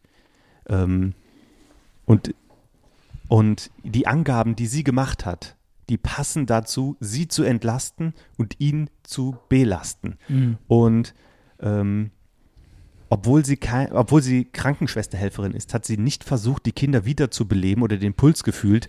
Keinerlei Glaubwürdigkeit. Ja, aber da, ja, das Argument, ich weiß, das, ähm, ja, aber dieses Argument finde ich, das, das haben, sagen sogar Psychologen, die sagen, menschliches Verhalten ist völlig irrational. Man kann nicht sagen, nur weil das eine Krankenschwester ist, hätte sie doch den Puls messen müssen. Jeder Mensch ist anders. In, einer, in, in Situationen können Menschen völlig unterschiedlich handeln. Vielleicht stimmt das. Vielleicht ist sie wirklich völlig apathisch Aber dahin, hat nur den Arm hochgehoben und gesagt, Aber es geht jetzt hier Bett. um den Haftantrag von Reinhard Weimar. Okay. Der wurde abgelehnt. Ja. Das reicht nicht aus. Ähm, und Frau Weimar weist keinerlei Glaubwürdigkeit auf. Widersprüche, keine Kooperation, Ja. reicht nicht, um hier einen Haftantrag gegen den Mann zu stellen. Der Staatsanwalt hat Beschwerde eingelegt, äh, wurde vom Richter aber wieder abgewiesen. Grund unwahrscheinlich, dass der Ehemann die Kinder vollständig angezogen hat mit Haarspangen und allem drum und dran. Nach dem Aussagen der Familie würde er das nicht machen. Ja. Untypisch. Ja. Ähm, Frau Weimar hat die Kleidung detailliert beschrieben, obwohl kein Licht brannte und die Kinder im Bett mit Decke lagen. Woher hat die das so, so genau beschreiben können? Das hat die ja schon beschrieben, wo es einfach nur ein Vermisstenfall war. Was hatten denn ihre Kinder angehabt? Konnte die alles genau sagen? Später hat sie gesagt, ja, ich konnte das beschreiben anhand den Sachen, die, äh, die fehlten. Wusste ich, was mein Mann den, den angezogen hat. Sie wusste ja auch, dass ihre Schwester ihr die Hose gewechselt hatte. Das hatten die ja, Ja. die Ermittler gefragt. Und dann hatte sie, hatten sie gefragt, woher wussten sie das denn, dass ihre Schwester die Hose gewechselt hat? Sie so, ja, das hat die mir erzählt, als ich nach Hause kam, um drei, um drei Uhr nachts. Und dann meinten die Ermittler, ja, Moment, sie haben doch gerade erzählt, dass sie, als sie nach Hause kam, die Kinder tot waren. Da können sie doch nicht mit ihrer Sie Schwester reden. Nee, Also- nee, nee, nee, nee. Ähm, es, es, du hast es falsch gesagt. Sie hat gesagt, woher wussten Sie denn, dass die das, ähm, äh, dass ihre Schwester da war und die Kleidung gewechselt Ja. hat? Dann hat die gesagt, das hat mir die Carola gesagt. Ihre Schwester, ne? Nein, das Ach so. tote Mädchen, ihre Tochter. Ach so, Die haben okay. ges- gesagt, ja, aber Sie haben doch gesagt, dass Sie nach Hause gekommen sind und die Kinder waren tot. Ach so, okay. Ach so. Das müssen wir auf jeden Fall anders. anders Okay, schneiden. dann verstehe ich Dann ist es ja, Ja. noch. Ja. Na, weil das ist das, wo man sagt, Ja, ja. also was erzählen Sie Auch uns wieder jetzt? so ein Widerspruch. Genau, ne? was erzählen Sie uns jetzt hier überhaupt? Ja. Jedes Mal was anderes. Das, Ja. das sind nur Lügen, was Sie uns erzählen. Wir glauben, das hat auch der, in der Doku hat das der Leiter der Soko gesagt, Rolf-Jürgen Becker. Ja. Der hat gesagt, wir haben der Frau gar nichts mehr geglaubt, weil es von vornherein ähm, nichts gestimmt hat, was sie erzählt hat. Und ab dem 4. September haben die dann eine Telefonüberwachung eingesetzt. Telefongespräche zwischen Boni- Monika Weimer und dem Kevin Pratt. Ja. Und sie hat äh, in der Zeit sehr oft mit dem telefoniert, aber hat nie ein Wort über die Kinder äh, verloren. Das Einzige, was, ähm, was Thema war, war, wann sehen wir uns wieder? Ähm, ich bin eifersüchtig auf dich, mit, mit wem triffst du dich noch? Ähm, wann fahren wir in die USA? Und so weiter und so fort. Und die US Army hat auch dem Kevin Pratt empfohlen, die Frau nicht mehr zu sehen. Wegen, ähm, hier, du bist noch verheiratet offiziell. Ja. Ähm, wir empfehlen das dringend, das nicht zu tun. Und ähm, wir empfehlen äh, Distanz, weil sonst gibt's Kontaktverbot, weil offiziell noch verheiratet. Das kann sogar zwei Jahre Knast bedeuten in, Ja. der, in dieser Gesetzeslage, die es damals gab. Und ähm, es hat sich auch herausgestellt, also er hat, ihr, der Kevin Pratt hat der Monika gesagt, ja, ich bleibe auch länger in Deutschland, ich lasse das verlängern und so Mhm. weiter, hat ihr Versprechungen gemacht. Es gab aber offiziell Also sie war nur an ihr, an den Typen, an dem Typen interessiert, dann interessiert, was aus deren Beziehung wird. genau, Und die Kinder waren eigentlich. ja, und Ich meine, sie hatte gerade ihre Kinder Ja. verloren und das war kein Thema. Die US. Army hat auch dann auch ähm, bestätigt, dass es nie eine äh, Verlängerungsanfrage von ihm gab. Also der hatte gar nicht vor, länger da zu bleiben. Mhm. Ähm, der ist halt wieder in die USA gegangen oder wollte halt wieder in die USA gehen und sie hat wohl gemerkt, aha, es, er hat jetzt auch Treffen mit anderen Frauen, die jünger sind als ich, die keine Kinder haben. Er hat zwar gesagt, dass ich mag ihre Kinder, die hat die Kinder auch ein paar Mal gesehen Mhm. und ich würde sie auch mit den Kindern nehmen. Aber das, was er gesagt hat und das, was er getan hat, das hat ähm, nicht zusammengepasst. Ja. Und Monika Weimer scheint gewusst Ach zu haben, so, gemerkt zu haben, okay. der Typ schwimmt mir davon. Der, Der lässt mich hier alleine Der sucht sich die Frauen ohne Kinder, Genau. ohne Verpflichtungen. Der lässt mich hier Okay. alleine sitzen in Osthessen bei meinem Mann, den ich nicht leiden kann, in der Mhm. Familie, wo ich keine Lust mehr drauf habe. Wie kann ich hier dem entfliehen? Ähm, Boah, aber jetzt, wo du das erzählst, wie krass ist das denn? Wie abgebrüht kann man sein? Ja. Nur weil man irgendwie die sexuelle Erfüllung bei einem, bei einem Typen findet und denkt, ich will unbedingt, dass der mich nimmt, äh, Ja. räume ich Ja. meine Kinder aus dem Weg. also, dann gab es am 4. September, gab es dann nochmals die Beschwerde vom Staatsanwalt Ja. ähm, und, hat, und hat geschrieben, dass alles für eine Täterschaft von, von Reinhard Weimar spricht. Und die wurde dann ein paar Tage später wieder abgelehnt. Und mit der, mit der Begründung Reinhard Weimar. Was war denn das für ein Staatsanwalt? Der war, der hat sich darauf festgelegt. Und es wurde abgelehnt und der Richter hat gesagt, dass der Herr Weimar von Anfang an Umstände eingeräumt hat, die ihn auch in einem ungünstigen Licht erscheinen lassen. Er hat das gesagt, dass er auch mal geschlagen hat, ähm, dass er diese Ohnmachtsanfälle Ja. hatte, dass er ähm, gesagt hat, ja, ich habe einen Blackout Ja. und die Nachtversion ist einfach nicht glaubhaft wegen den Zeugen, die am Tag darauf die Mhm. Kinder noch gesehen haben.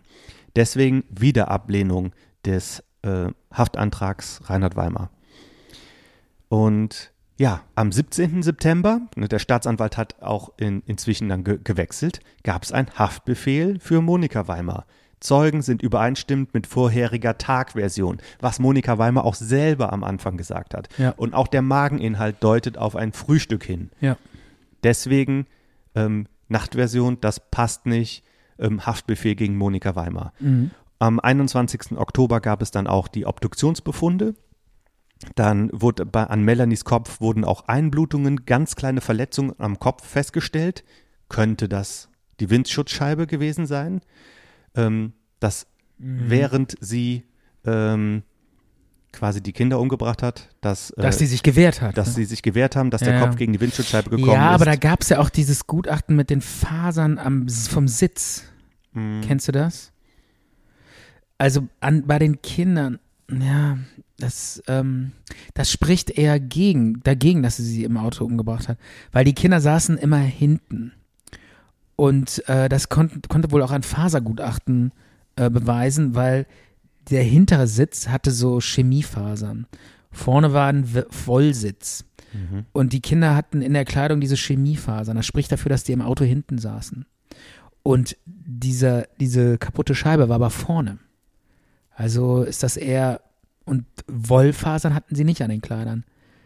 Und Ja, das, kann sprach ja, dann eher. Der Kopf kann ja auch anders gegen die Windschutzscheibe gekommen sein. Der muss ja nicht. ja, natürlich. Es sind alles nur Indizien. Es sind alles nur Indizien. Ja, und das ist halt auch, ähm, warum hat sie gelogen? Warum hat sie diese Geschichte aufgetischt mit, ähm, mit dem LKW? Der, äh, und später hat sie dann gesagt, ja, das ist Ja. da bei, ähm, passiert, als ich den, ähm, meinen Liebhaber getroffen hat. Das Mhm. hätte sie auch direkt sagen können, Ja, kann ich dir sagen, warum die gelogen hat? weil es so nicht war. Nee, weil die ihren Mann schützen wollte und ähm, erst die Tagversion erzählt hat. Aber warum wollte die ihren Mann schützen? Sie konnte ihren Mann nicht mehr leiden. Sie, sogar die Scheidung lief schon. Na gut. dass sie ihren Mann schützen wollte. Ja, und es gab diese, diese Fasern, es gab gelbe Fasern, äh, wahrscheinlich vom, von dem gelben Pullover von Frau Weimar. Hm. Und ja, der Anwalt von Monika Weimar hat sich beschwert, er meint, das Ganze wäre zu vage formuliert. Sie hat gelogen, also muss sie auch die Mörderin sein. Wo ist das Motiv? Wann soll das Ganze passiert sein? Wer hat sie dabei gesehen? Ja. Und ja, und das ging hin und her, Beschwerde, ja, Beschwerde zur Kenntnis genommen, Beschwerde abgelehnt und so weiter und so fort, bis dann am 9. Dezember die, also wie lange das alles dauert, ne? wochenlang. Ja, ja. Und so lang war die ja dann noch ähm, Auf so, freien Fuß. ja, ja, Ja. Und am 9. Dezember wurde dann die Anklageschrift ähm, aufgesetzt. Dann hat der Prozess begonnen mit wirklich vielen Zeugen. Der Mann ist als Nebenkläger aufgetreten und der Richter hat auch sehr schnell gemerkt, der Mann ist seiner Frau verbal überhaupt nicht gewachsen, wie er sich ausdrückt. Viel einfacher. Ja. Der ist einfacher gestrickt als seine Frau. Und der ehemalige Staatsanwalt, der war auch als Zeuge und hat weiterhin Reinhard ähm, Weimar als Täter vermutet. Und da war das dann auch, wo der Richter die Oma gefragt hat. Sagen Sie mal, Ja. wollen, wollen Sie Ihre Enkelin hier schützen?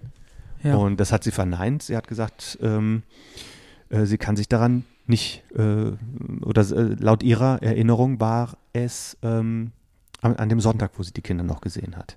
Naja, und ich gebe dir mal ein paar Beispiele für Indizien, die dafür sprechen, dass sie es war.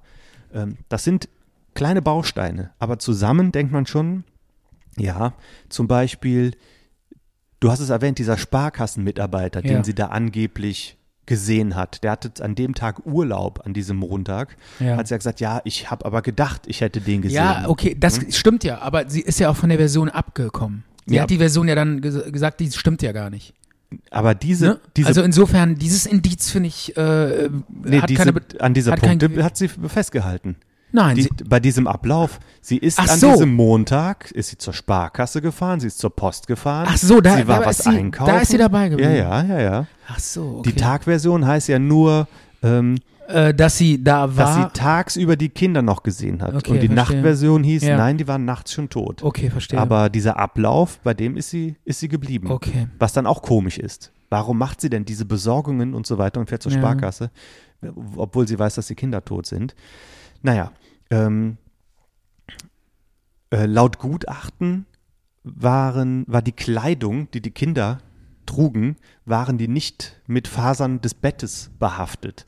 Ja. Ähm, laut äh, Gutachten ist die, die Fensterscheibe von innen äh, kaputt und Ja. nicht von außen. Sie hat kurz vorher hat sie ihren Reisepass verlängert. Der war schon seit ein paar Jahren abgelaufen, aber den hat sie kurz vor der Tat verlängert. Angeblich, weil sie einen Urlaub in Österreich plant. Dann hat sie zwei Tage nach der ähm, nach der Mitteilung, dass die Kinder tot waren, hat sie den Schulranzen des fünfjährigen Kindes, welches bald in die Schule kommen sollte, hat sie im Geschäft umgetauscht.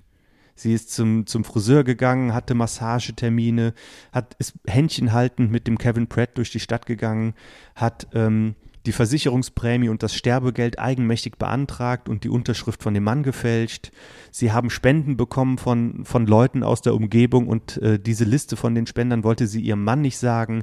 Sie hat relativ kurz danach äh, für 8000 Mark ein Auto gekauft. Da weiß man jetzt nicht, war das jetzt Geld, was von dieser Versicherungsprämie, Sterbegeld gekommen ist. Also alles, viele Sachen, wo man sagt, so verhält sich. Ähm, Keiner, wenn, wenn die Kinder. Genau, genau. Und ähm, wie gesagt, es gab diese Zeugen, selbst ähm, Familienangehörigen, ähm, die sie belastet haben. Klar, wenn man das zurücknimmt, ist es aber vorher immer noch belastend gewesen. Mhm. Und alle Indizien, und der Richter hat auch gesagt, er war bei vielen Indizienprozessen Vorsitzender, aber noch nie bei einem, wo es so klar war, wo es so viel gab, Mhm. ähm, was gegen die gesprochen hat.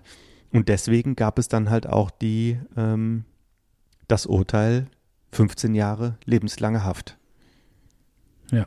Zwischendurch gab es noch einen Scheidungstermin beim Familiengericht. Die beiden haben sich dann offiziell scheiden lassen. Mhm. Das Monika Böttcher, hieß Die hat sie ihren. Jugendnamen wieder angenommen. Den Mädchennamen. Mädchennamen. Ja. Und ja, und dann verging ja auch eine gewisse Zeit. Sie kam dann in Haft und, Und bei dem, äh, nach dem Urteil musste die Polizei sie schützen vor dem Gericht, dass sie nicht von der Menge gelyncht wird. Ja, Also das war Volksfeststimmung. ja, also äh, Das war, da, die war in der wurde- Öffentlichkeit zerrissen worden. ja, sie wurde bespuckt ähm, Ja. und mit, mit Schirmen oder anderen wurde dann auf das Polizeiauto, wo sie dann reingebracht Ja. ist, da fra- fragt man sich auch, warum wurde das denn nicht anders organisiert? Warum Mhm. ähm, wurde das denn äh, nicht verhindert? Und auch bei so einer Prozess, äh, nee, bei einer Tatortbegehung Mhm. war auch die Presse anwesend. Das kann man sich überhaupt Ja. nicht vorstellen. War auch, glaube ich, ein Revisionsgrund nachher. Ja, Mhm. ja, aber das hat ja ein bisschen gedauert. Sie kam erstmal ins Gefängnis und ich habe hier ein paar Ja. Fakten von dem Gefängnisaufenthalt, Ja. falls es dich interessiert. Das ist, äh, klingt ganz gut. Äh, was heißt gut? Es klingt ähm, Interessant. eindringlich, ja. Also sie war dann im Gefängnis, drei Meter lange Zelle, zweieinhalb Meter breit, WC, Waschbecken, Tischbrett, Stuhl, einfaches Bett.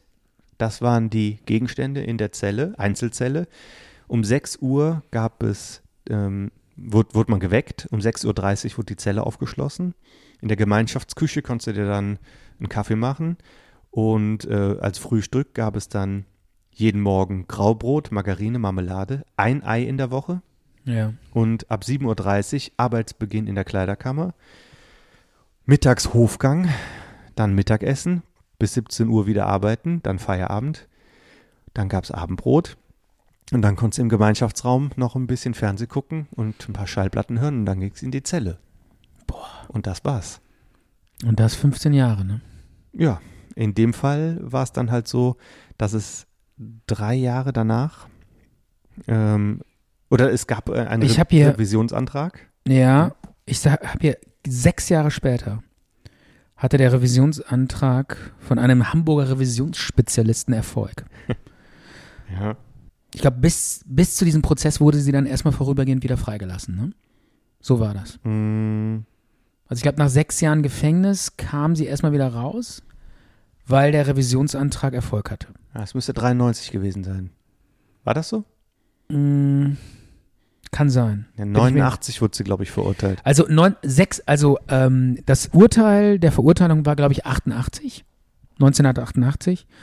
Und die Wiederaufnahme des Verfahrens war 1996. Und ganz grob gesagt, die Gründe, warum das Verfahren wieder aufgenommen wurde, waren zum einen das, Nee, das war Ver- 93, Stefan. Okay, Revision und zweiter Prozess war 1993. okay, dann lag ich ein bisschen falsch. Ähm, genau, und, eine, und der Hauptgrund, glaube ich, wieso dieses Verfahren wieder aufgenommen wurde, war dieses Fasergutachten. Ne? Also, Ähm, Also die, diese Fasern, die von ihrer Bluse auf den Kleidern der Kinder waren, wo, woraus dann der Richter geschlussfolgert hat, ja, da muss sie die Kinder umgebracht haben, äh, hat ein neues Gutachten, hatte da äh, dann ähm, ermittelt, dass diese Fasern so breit verteilt waren, dass das ganz normal durch den häuslichen Kontakt auch übertragen worden sein konnte. mhm. Und deshalb wurde der Revisionsprozess zugelassen. Also das war wohl einer der Hauptgründe. Es gab auch noch andere Gründe. Ja, und dann kam es wieder zu, ähm, zu Wiederaufnahme des Verfahrens. Also Drei kann- Richter, zwei Schöffen. Ich kann dazu mal was sagen. Also zu, Ja. dem, zu dem neuen Verfahren, also zweiter Prozess, da gab es keine neuen Fakten, ähm, keine neuen Zeugen. Im Gegenteil, ähm, ganz viele Zeugen haben entweder geschwiegen oder sind nicht vor Gericht erschienen. Und ähm, Doch, es gab ga- doch neue Zeugen. Äh, er war doch, er ging doch regelmäßig ins Bordell und es gab eine Prostituierte, die gesagt hätte, er hätte ihr im Bordell erzählt, dass er die Kinder umgebracht hätte. ja, habe ich überhaupt nicht aufgeschrieben, weil der, der Zeuge so, Und- so dünn ist. Ja, ich war, ja, das war ein dünner Zeuge, aber es gab diese Zeuge. Und es gab auch, er war ja äh, oft in der psychiatrischen Behandlung. Und es gab auch so eine ähm, Frau in der Psychiatrie, Mhm. Die mit ihm ähm, in der Behandlung war. Und die hat auch gesagt, dass er ihr gegenüber gestanden hätte, die Kinder umgebracht zu haben. Ja. Also es gab neue Zeugen schon. Ja, aber trotzdem, die meisten Zeugen, das kann man alles nachlesen, die meisten Zeugen war, waren nicht anwesend, wurden nicht aufgefunden, konnten nicht vor Gericht geladen werden oder haben geschwiegen. Ähm, das Entscheidende war dann halt das Fasergutachten. Darauf hat sich, da haben sich dann halt auch die Anwälte gestützt. Ja. Und die, ähm, äh, die Zeugen, die dann noch von der Psychiatrie kamen, und es gab dann noch einen anderen, ähm, Ulrich H., der hat Kontakt zu Reinhard Weimar gesucht und hat dem Briefe geschrieben und hat angeblich auch mit ihm telefoniert, Ja. der ihm dann gesagt hat, dass er es war, genauso wie die Frau, die er in der Psychiatrie kennengelernt hat. Und ähm, sie hat auch gesagt, ich habe das auf Tonband aufgenommen. Das Tonband hat sie aber aus Versehen gelöscht. Und ähm, Also alles total dünn ja, und unglaubwürdig. Ja, ne? äh, Die die, die, waren- litt auch unter Verfolgungswahn und hat Ja, gesagt, dass sie unbedingt mal bei Aktenzeichen XY auftauchen will.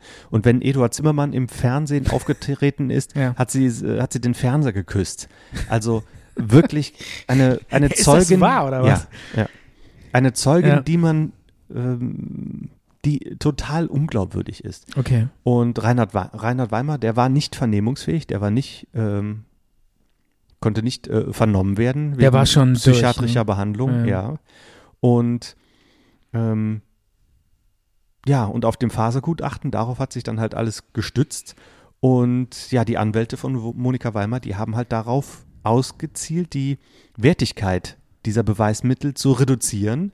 Ja, genau. Und das hat ja dann auch funktioniert. Aber da frage ich doch, da muss ich jetzt echt mal eine Frage stellen. Wie kann das denn sein, dass bei dieser unfassbaren Fülle an Indizien dieses eine Indiz rausgepickt wird, mit dieses auch noch so ein schwaches, mit diesen Fasern von der Bluse, wo man, wo der eine A, der andere B sagen kann. Ich meine, entweder es, es, es wurde bei dem, bei dem Erwürgen übertragen oder im häuslichen Gebrauch. Also man kann sich doch nicht auf so ein Indiz stützen. Und darauf stützten sich dann die Anwälte. Und es kam ja dann auch, das dürfen wir jetzt schon verraten, bei dem zweiten Prozess wurde diese Frau dann deshalb freigesprochen. Die Frau wurde freigesprochen, weil zwei Schöffinnen ähm, waren nicht von ihrer Schuld überzeugt. Die drei Richter waren von der Schuld überzeugt, aber man brauchte eine 4 zu 1 ähm, Okay. Stimmung, ähm, Abstimmung. Die hatten Ja. aber eine 3 zu 2 Abstimmung. Drei waren dafür, sie zu verurteilen, beziehungsweise den zweiten Also die Schöffen dürfen die äh, Berufsrichter, können die durchaus überstimmen. Die hätten eine 4 zu 1 Okay. Entscheidung gebrauchen müssen. Die 3 zu 2 hat nicht gereicht, im Zweifel für die Angeklagte. Mhm. Also wurde sie freigesprochen. Und der Vorsitzende Richter In vom dubio pro reo. Ja. und der Vorsitzende Richter vom dritten Prozess, der hat auch gesagt, dass er der Meinung ist, dass diese beiden Schöffinnen dem medialen Druck nicht gewachsen waren ja. und die öffentliche Weil Stimmung da, hatte sich da muss man nämlich sagen, genau, das die öffentliche Stimmung hatte sich nämlich gewandelt. komplett gewandelt. Ne? Ähm, Plötzlich äh, haben alle gejubelt, dass die freigesprochen Genau, wurden. und im, im Vorfeld war, ja, Monika Weimar, unschuldig, äh, kommt sie raus und so weiter. Ähm, und ja, letztendlich ähm, wurde sie dann auch freigesprochen. Mhm. Aber die Revision, die die Staatsanwaltschaft Mhm. dann eingelegt hat, die wurde ja auch direkt stattgegeben. Auf jeden Fall kam es dann zu einem dritten Wiederaufnahmeprozess und das muss man sich jetzt mal auf der Zunge Ja, du zergehen. musst aber erstmal sagen, warum wurde denn der Revision stattgegeben? Weil wichtige Zeugen wurden nicht gehört. Monika Weimar hat geschwiegen vor Gericht, obwohl Okay. sie ähm, während ihrer Haft ein Buch veröffentlicht hat, wo sie vieles dargelegt hat. Ja. Und vor Gericht hat sie dann nichts gesagt und der Richter wollte aber von ihr was wissen. Ähm, und weil sie da geschwiegen hat, war das auch ein, ein Revisionsgrund. Und deswegen gab es dann den dritten Prozess in Frankfurt. Okay. Und in dem Prozess bleibt Monika wieder bei der Nachtversion. Ja. Ja, sie blieb die ganze Zeit dabei. Wenn Ja. sie nicht geschwiegen hat, blieb sie dabei. Genau. Also sie bleibt wieder bei der Nachtversion. Ihr Mann sei der Täter. Hauptbelastungszeugen sind nach wie vor die Nachbarn, die sie auf dem äh, die Kinder morgens auf dem Spielplatz gesehen haben. Wieder werden alle Indizien bewertet, Zeugen werden vernommen. Es gibt keinen endgültigen Beweis. Die Tat hat niemand gesehen. Und die Angeklagte ist nicht geständig. Sie sagt, sie, äh, sie ist unschuldig.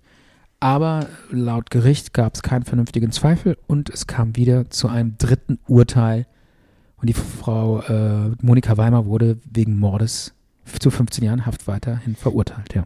Also kommen wir doch zuerst mal zur ähm, Rekonstruktion des möglichen Tatzeitablaufes, Ja. so wie die Ermittler es gesehen haben. Ja, Und zwar war das dann der Montag, der 4.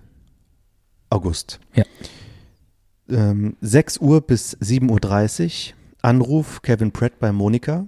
ja. Da hat sie wohl den Tatentschluss gefasst. Ach so, Moment. Das, das fand ich jetzt interessant. Sie hat den Entschluss spontan gefasst, oder?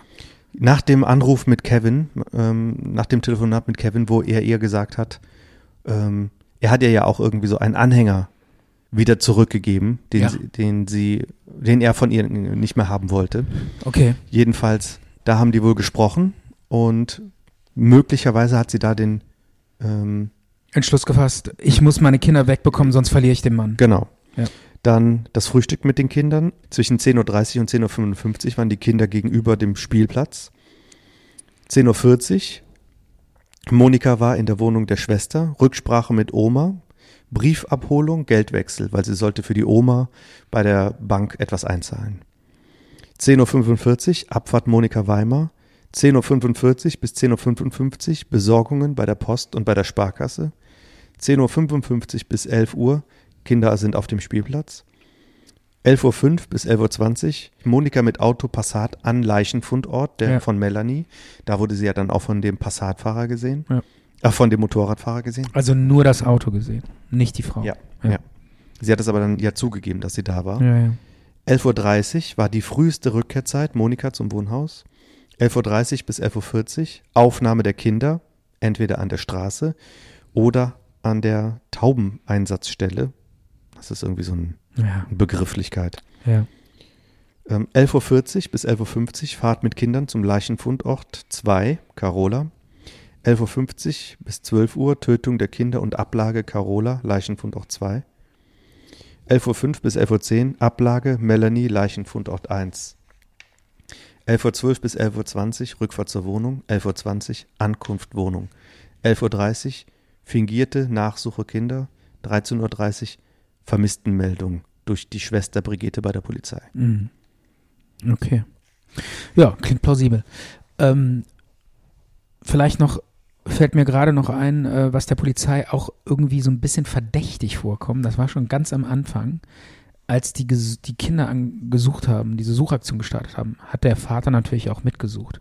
Nur die Mutter nicht. Ja. Die hat vor der Haustür gesessen und geraucht. Und das fand, fand die Polizei schon irgendwie merkwürdig. Ja, ja. Wobei ich da auch wieder ganz klar sagen muss, ja, warum denn nicht? Äh, vielleicht ist man dann so fertig und geschockt, dass man gar nicht mehr mitlaufen kann. Ne? Also für mich ist das kein Indiz. Für mich ist das vielleicht auch gerade wer so, gerade eine Mutter, die so betroffen ist von dem Verschwinden ihrer Kinder, von dem Verschwinden ihrer Kinder, die kann jetzt nicht irgendwie auch durch die, durch die Felder laufen und rumsuchen. Ja, aber das sind schon bemerkenswerte Hinweise. Das ist schon. Ja, aber ich man hätte das beachten. jetzt, man könnte das auch anders deuten, finde ich, dieses, dieses Indiz. Also, Hm. ich meine, wenn man das dann unterm Strich sieht, war dieses Urteil wahrscheinlich richtig. Aber so ganz glatt finde ich, also Ich komme man, gleich es mal. gibt ein paar Stellen, wo man, finde ich, auch sagen kann, naja, Ich komme ich gleich meine, mal. sie sagt ja auch bis heute, sie sei es nicht gewesen. ja. Wir machen jetzt erstmal eine Pause Ja, und hören uns mal einen Song an, oder? ja.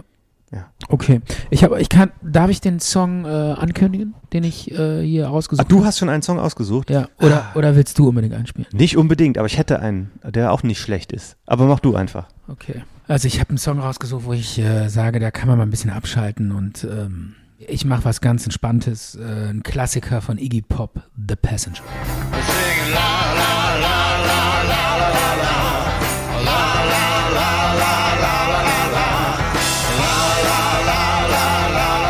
So, wir sind wieder zurück hier bei Zart und Bitter Crime Stories. Heute der Fall um äh, den Mord an den beiden Kindern Melanie und Carola Weimar von 1986.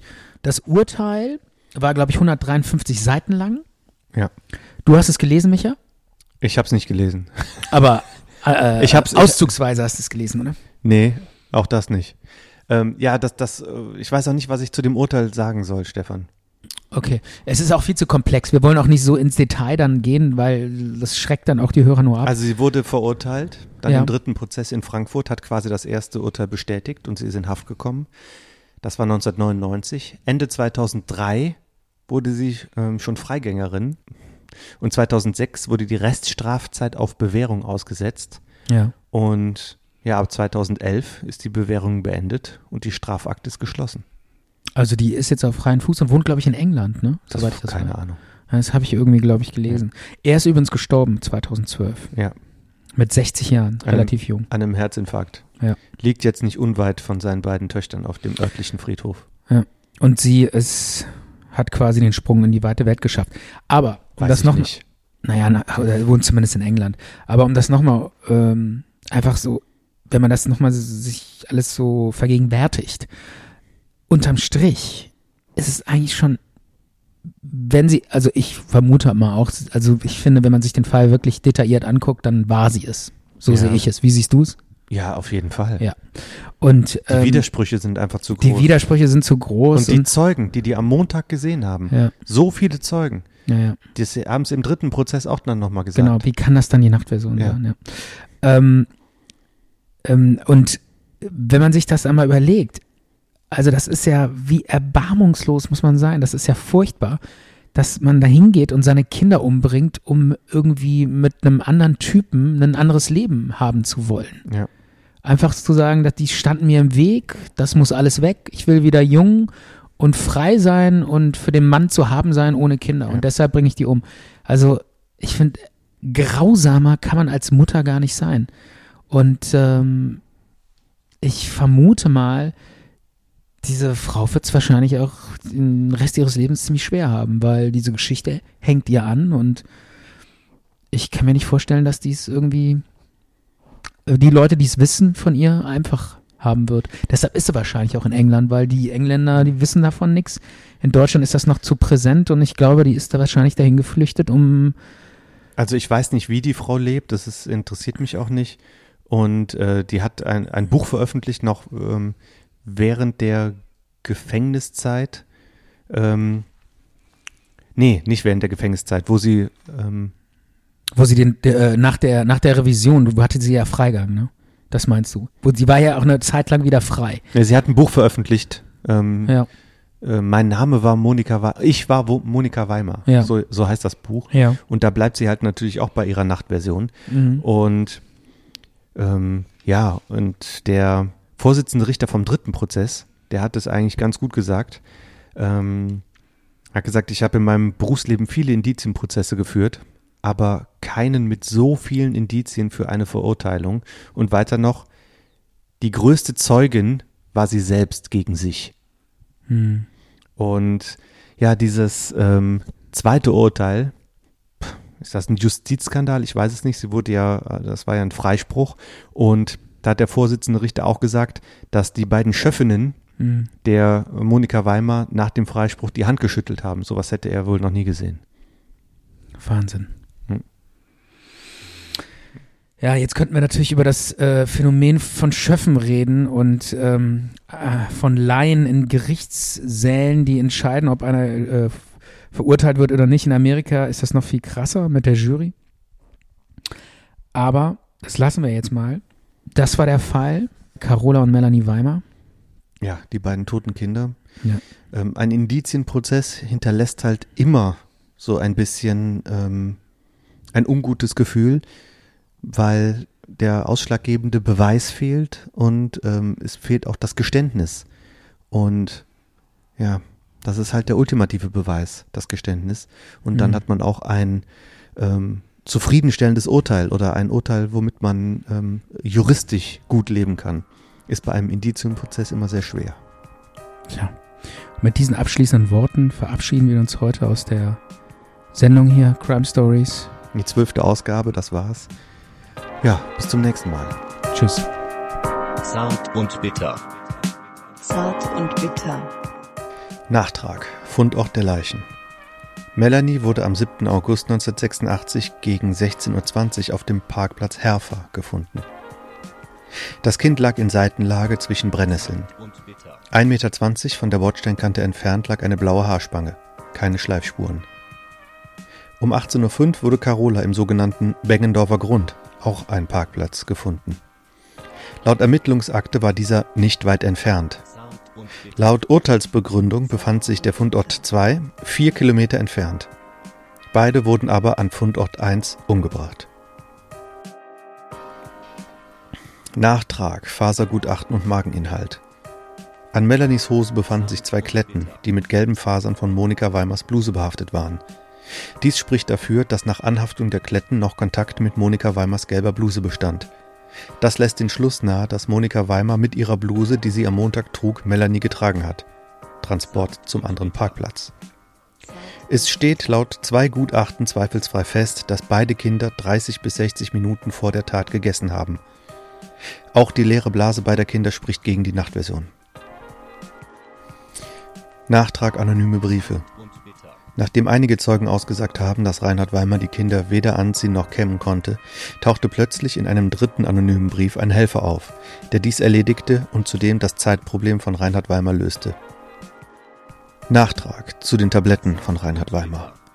Vieles spricht dafür, dass Monika Reinhard heimlich die rezeptpflichtigen Tabletten verabreicht hat, die sie durch ihre Tätigkeit als Nachtschwester bekommen konnte. Bewusstsein, Planung, Logik sowie falsche Spuren zu legen, ist unter Tablettenwirkung schwer realisierbar. Dies führte zu den Aussagen mit dem Blackout nach einem langen und belastenden Verhör. Nachtrag Zeugenaussagen.